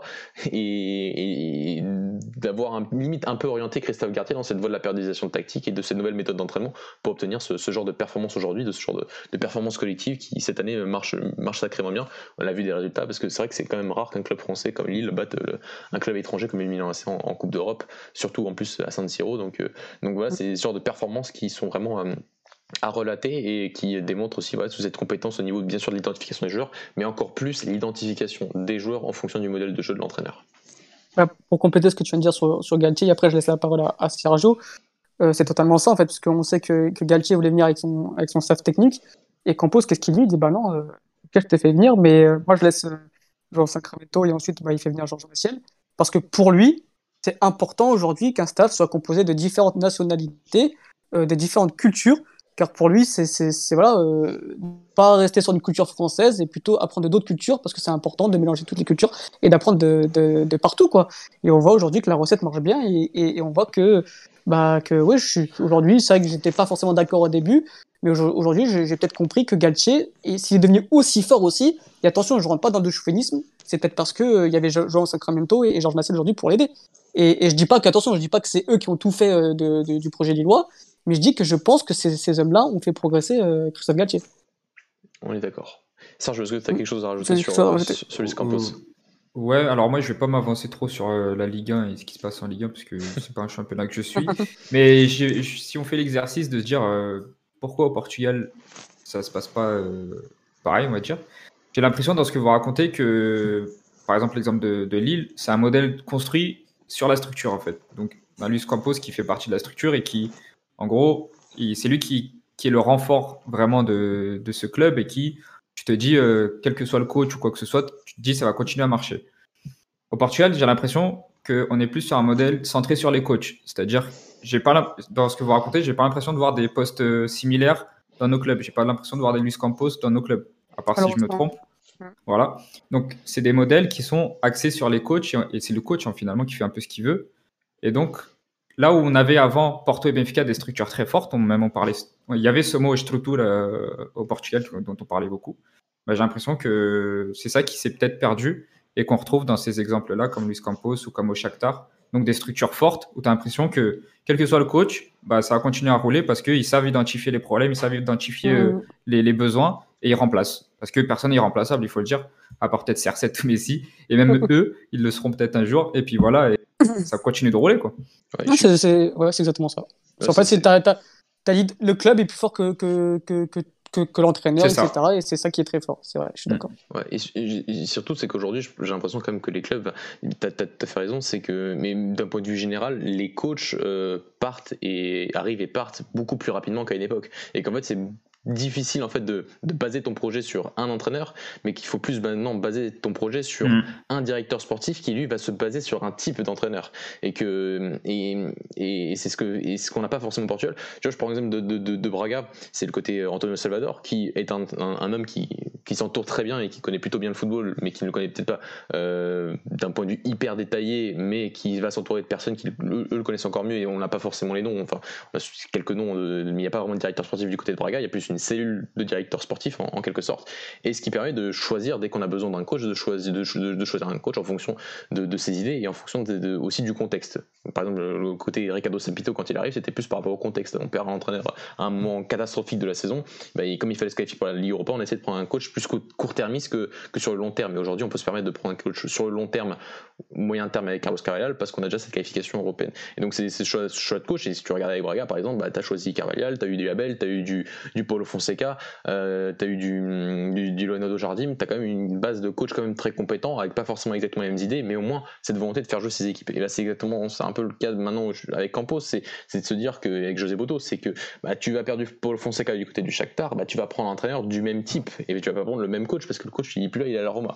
Donc euh, c'est ça, et c'est plus se baser sur un directeur sportif fort qui va rester sur une longue période et qui lui va être ton projet à moyen et long terme que, euh, que l'entraîneur qui lui va être euh, généralement un projet à court voire moyen terme aujourd'hui, mais long Les terme. cycles plus courts, ouais. Voilà, mais le long terme c'est ça reste compliqué et que c'est toujours compliqué de changer d'entraîneur, c'est vrai, mais qu'aujourd'hui c'est un peu la, norme puisque les entraîneurs partent de plus en plus vite. Aujourd'hui on voit, on voit même des on voit même des, des transferts entraîneurs, hein, donc euh, ouais, 10 millions d'euros, des millions d'euros. Donc, euh, donc euh, voilà, mais tu prends Brennan Rodgers qui part pour 13 millions d'euros du, du, Celtic vers Leicester, bah, tu en as de plus en plus. Donc, donc voilà, donc ça peut arriver et qu'aujourd'hui il faut plus se baser sur le directeur sportif qui va choisir un type d'entraîneur plus que que baser un entraîneur, de, de, tout miser sur un coach, un peu comme Effica. Et le jour où il s'en va, tu fais comment? Bah, C'est un peu compliqué. Ouais. Euh, dernier directeur sportif, euh, euh, les garçons, qu'on voulait mettre en avant, bah, peut-être un peu plus court, mais en avant, c'est Mario Branco, Alex, qui a actuellement son contrat, mais qui a fait partie donc de pas mal de, qui, qui, qui lui a fait des clubs un peu moins prestigieux un peu moins grand, quand, plus que prestigieux, euh, avec notamment la Duke Split euh, à l'étranger, hein, la Duke Split du côté de, de la Croatie où il a fait gagner cette, cette Coupe de, de, Croatie, et ensuite le fameux titre 2019 avec, euh, avec le PAOK Salonique. un entraîneur qui, qui, qui reste pardon, un entraîneur, un directeur sportif qui reste sur le côté scouting, mais sur son approche, par contre, Alex, on a l'impression comme qu'il a aussi une approche plus de projet avec cette, sensation de plus de diriger aussi une structure, une équipe euh, pour faire euh, limite fonctionner le club et que l'équipe première a une part hyper importante, mais qu'elle a pas, mais, mais qu'il y a quand même une autre part aussi, plus que le scouting, c'est cette gestion sportive qui, qui, quand on entend parler, euh, a une grande place, je trouve. Bah, moi, je pense que ça, provient du fait de son passage à Estoril. Parce que si on compare avec Boto et, Campos, Campos n'a jamais travaillé au Portugal dans ce rôle-là. Hein. Je parle de scout ou, de, ou, de, ou, de, dirigeant. Boto a travaillé juste en tant que, chef scouting, alors que, que, que, euh, que, Branco, lui, a vraiment travaillé au sein d'une direction sportive dans un club portugais, à Estoril d'ailleurs, où il, d'ailleurs, il, qualifie ce club-là avec Marco Silva euh, deux, fois en, deux fois en Europa League, c'est ça? C'est ça. Si je dis pas de bêtises. Euh, donc voilà, je pense que c'est ouais, c'est un profil totalement différent des autres et ça provient de son passage à Estoril. Et ensuite, comme tu l'as dit, euh, il est passé ensuite euh, à Split, il est passé au Paoka où il fait un, très bon boulot, c'est-à-dire qu'il il, remporte, enfin il remporte, l'équipe remporte le titre 34 ans après quand même, c'est à souligner. Et, voilà, et, d'ailleurs là il répète à, plusieurs reprises comme quoi il souhaiterait revenir au Portugal, c'est parce que vraiment, je pense qu'il a les compétences pour et qu'il veut, reprendre un peu ce rôle-là de dirigeant, cette fois-ci d'un gros club. Et d'ailleurs, euh, ce, qui, est, assez marrant, euh, le point commun de tous ces directeurs sportifs, c'est quand la Roma cherchait un directeur sportif, bon, on a entendu Luis Campos, José Boto et donc euh, Branco. Et au final, bah, ils, sont partis chercher un Thiago Pinto qu'on ne connaissait pas. Mais, ça prouve vraiment, ça prouve vraiment la compétence de, tous les dirigeants portugais à l'étranger et pour revenir à, Branco, et, oui, tu as raison Mathieu, c'est, c'est moins basé sur le scouting, c'est plus peut-être basé sur une gestion d'une équipe sportive, mais, euh, mais c'est encore une fois un, dirigeant qui, qui, qui mériterait d'être connu euh, au plus haut niveau. Ouais, un gros travail aussi, j'ai évoqué, tu as bien fait euh, le côté de travail avec Storil. C'est vrai que j'étais plus sur le côté étranger depuis tout à l'heure, donc c'est vrai que j'ai oublié son passage au Portugal, qui est un peu le plus, limite, l'une de ses plus grandes réussites, c'est ce qu'il a fait avec Storil, avec Marco Silva. Euh, donc, euh, voilà, mais donc il cherche un club, il a dit que ce serait sûrement un des quatre grands au Portugal. Donc, donc voilà, donc donnez-lui la chance parce que c'est quand même un, très, très, un très très bon CV. Et pour parler des Storil, bah, juste mettre en. Si on, si on peut parler d'entraîneur de, de, du futur, moi je parlais de directeur sportif du futur, Pedro Alves du côté du Sporting. J'en parle parce que c'est l'ancien, l'ancien directeur du recrutement de Braga qui, depuis trois saisons, est, maintenant le directeur sportif, donc sorte de promotion du côté des Stolil, qui a donc, euh, qui, qui, qui est ce, directeur sportif qui, qui, qui, est un peu comme Mario Branco, euh, et plus côté scouting, certes, par rapport à certains, enfin, certains palmarès, comme Marcos Antonio, on a beaucoup parlé dans cette émission, euh, c'est lui qui l'a trouvé à l'Atlético Paranaense, qui l'a fait venir à Stolil, d'abord en équipe U23, puis après quelques matchs en équipe B avant de s'envoler tout de suite du côté de l'Ukraine. Il a une grosse relation, une très très bonne relation avec José Boto, donc ça peut se comprendre euh, mais les, les Mateus Nunes qui était cherché en quatrième division portugaise, bah, c'est lui. Euh, Totti Gomez, un jeune défenseur, il me semble, est parti à Wolverhampton euh, pour un million d'euros quand même. Philippe Soares, c'est mm. lui qui est allé chercher, enfin qui, l'a un peu relancé du côté de Stoli après son, passage à Béfica. Notre joueur Renat Dadashov hein, qui, qui, a fait une bonne petite saison et qui, est parti pour une belle, belle somme aussi du côté des Wolves, il me semble aussi. Donc, donc voilà, donc c'est, c'est je le remets déjà parce que je le connais parce que voilà, il, a fait très très bon travail du côté de Brian, notamment à l'époque de, de Paul Fonseca. Euh, où il, a, fait pas mal d'interviews sur sa relation. C'est quelqu'un qui est encore très attaché au club. Et bah, il fait du bon travail. Et Stoli était en train de mener, je crois, et a conservé, a conforté sa première place au classement. Donc ça a mis du temps avant peut-être de, enfin de revoir. Ils ont fait de deux. De deux, ah, de deux finalement. Je suis mené d'ailleurs. Donc voilà, mais, mais ils, sont, ils sont bien partis. Euh, pour, pour, lutter pour, le, pour revenir en première division euh, trois saisons après le, enfin bientôt 4 euh, à la fin de la saison, 4 saisons après la, descente euh, des Donc, euh, donc voilà, jeune encore jeune directeur sportif et qui, et qui, fait, qui fait du bon travail, très bon travail. Il y a quand même quelques échecs sur ces dernières saisons, mais, mais, du bon travail pour, pour refaire monter ce club et, et pourquoi pas un jour revenir du côté de Braga, ça, ça me ferait plaisir. Et, euh, juste rajouter un truc par rapport à Mario Branco, c'est ce côté que, que tous les directeurs sportifs, euh, même, même si on a l'impression qu'ils sont tous très bons, bah, par rapport au club, j'allais dire, ne sont pas forcément, euh, pas forcément adaptés. C'est-à-dire qu'un Luis Campos, par exemple, est peut-être le considéré comme le meilleur directeur sportif du monde, mais est-ce qu'il s'adapterait à tous les clubs du monde par rapport au projet? Mm, bah, C'est pas, pas certain. Mm. Et donc c'est aussi ce côté que les clubs aussi, quand ils choisissent un directeur sportif, ils doivent aussi prendre un directeur sportif qui corresponde un peu à leur philosophie, à leur, à leur projet qu'ils ont, d'un point de vue plus global, avant d'entrer dans le détail du métier de directeur sportif et que, que tous les directeurs sportifs voilà, ne, se, ne sont pas, ne sont pas, ont des profils, j'ai envie de dire. Voilà, Mario Branco n'est pas exactement le même profil que Luis Campos, euh, ni José Boto. Euh, peut-être même que José Boto n'est pas du tout le même profil de directeur sportif par rapport à son travail que Luis Campos. Et pourtant, ça dépend de. Voilà, je joue Luis Campos du côté du Shakhtar, par exemple, j'aurais eu peut-être un peu plus de mal que, que, que, José Boto aujourd'hui, parce que par rapport à, par, rapport à ce qu'ils voilà, par rapport à ce qu'ils ont démontré euh, avant. Donc, donc voilà, c'était un petit, petit aparté. Les garçons, on est chaud. Vas-y, Alex. Juste pour finir, bah, on a vu d'ailleurs que, pour revenir à, à Damer Lopez, qu'il n'a pas hésité à refuser les appels de phare du Real de Madrid. Pourquoi? Parce que tout simplement, il savait qu'il ne pouvait pas mettre en place euh, son, son modèle. C'est-à-dire que lui, c'est un joueur qui va chercher les joueurs très tôt, 8 ans et 15, et ensuite il les intègre et, il voit comment ce joueur développe pour les, jouer en, équipe première. Et tu sais très bien que tu ne peux pas faire ça au Real de Madrid. Donc, euh, c'est pour ça, comme tu as dit, oui, je pense qu'aujourd'hui, directeur sportif, c'est vraiment sur un modèle de, projet sur d'une équipe. Et par exemple, moi, bien sûr que je rêverais, d'avoir un Luis Campos au PSG, mais je sais pertinemment que, que, ça ne marcherait pas parce que c'est pas du tout le modèle du, de, de, ce club-là. Donc, euh, ouais, c'est, bah, t'as bien complété mon propos, c'est exactement ce que je voulais dire et tu as donné un exemple, donc c'est parfait. Donc, euh, bah, les garçons, on est plus à 1h22 de podcast euh, sur cette direction. On savait que ça allait être long. Euh, on savait, mais on avait des choses à dire. donc voilà, mot de la fin, si vous en avez un par rapport à notre studio, par rapport à autre chose. il faut qu'on parle de quelque chose avant, mais si par rapport au podcast, en tout cas, est-ce que vous avez quelque chose à raconter? Non, je te laisse faire les hommages qu'il y a à faire. oui, parce que voilà, on enregistre donc ce, 29 novembre 2020, un jour après donc bah, d'un jour après qu'on ait appris donc le décès de, Victor Oliveira, euh, un entraîneur qui entraînait encore en première division l'année dernière euh, du côté de Gilles Vicente. Un, dernier défi fou de, reprendre ce club en première division alors qu'on savait qu'il aimait pas forcément prendre un club en, première division, sachant qu'il n'allait pas aller, en tout cas, aller chercher de, grandes choses, mais il a fait de grandes choses avec ce club euh, pour son dernier défi d'être de, de, récupérer, de, de, ne pas s'être battu pour le maintien l'année dernière avec une équipe qui revenait de troisième division, d'une équipe qui revenait d'une saison sans jouer, enfin en jouant mais que des matchs amicaux par rapport au processus et au procès mm. qui avait donc conduit le, la réintégration de Gilles Vicente en, première division portugaise la saison dernière, qui donc encore, il les a maintenus, ils sont encore en première division. malheureusement, Vitor Oliveira, lui, n'est plus, plus avec nous. Il est donc décédé hier d'une crise cardiaque, un hommage au plus, enfin l'un des plus grands entraîneurs du monde professionnel portugais.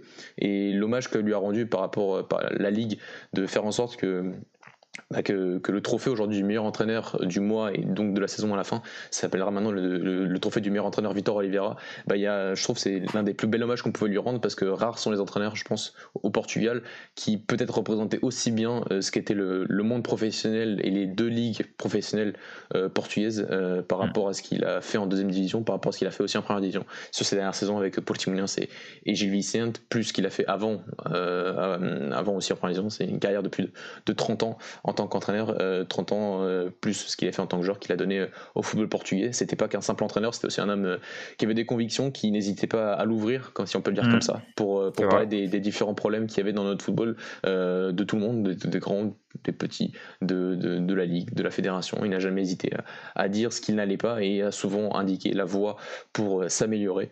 Il nous a quitté brutalement hier et ben, on souhaite toutes, nos condoléances à, sa famille mm-hmm. et à ses proches.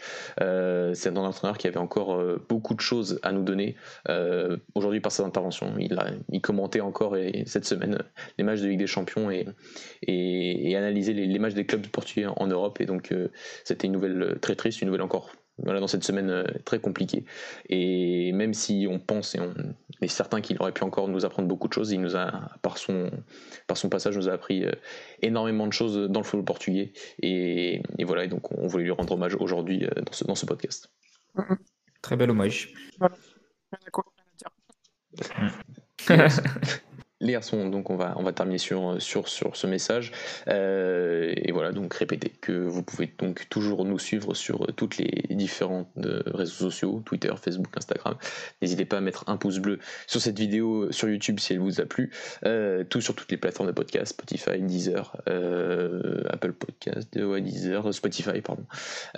voilà, et bien sûr nous suivre sur le site internet golasso.fr. Et on se retrouve bah, la semaine prochaine encore parce qu'il y a encore des matchs européens. Euh, on ne, s'arrête plus et, euh, et, donc à toute vitesse. à toute vitesse et donc voilà, on a encore des, lives à vous faire et à vous faire partager pour pour nous faire partager cette, euh, cette saison 2020-2021. Ciao. Ciao ciao. Ciao.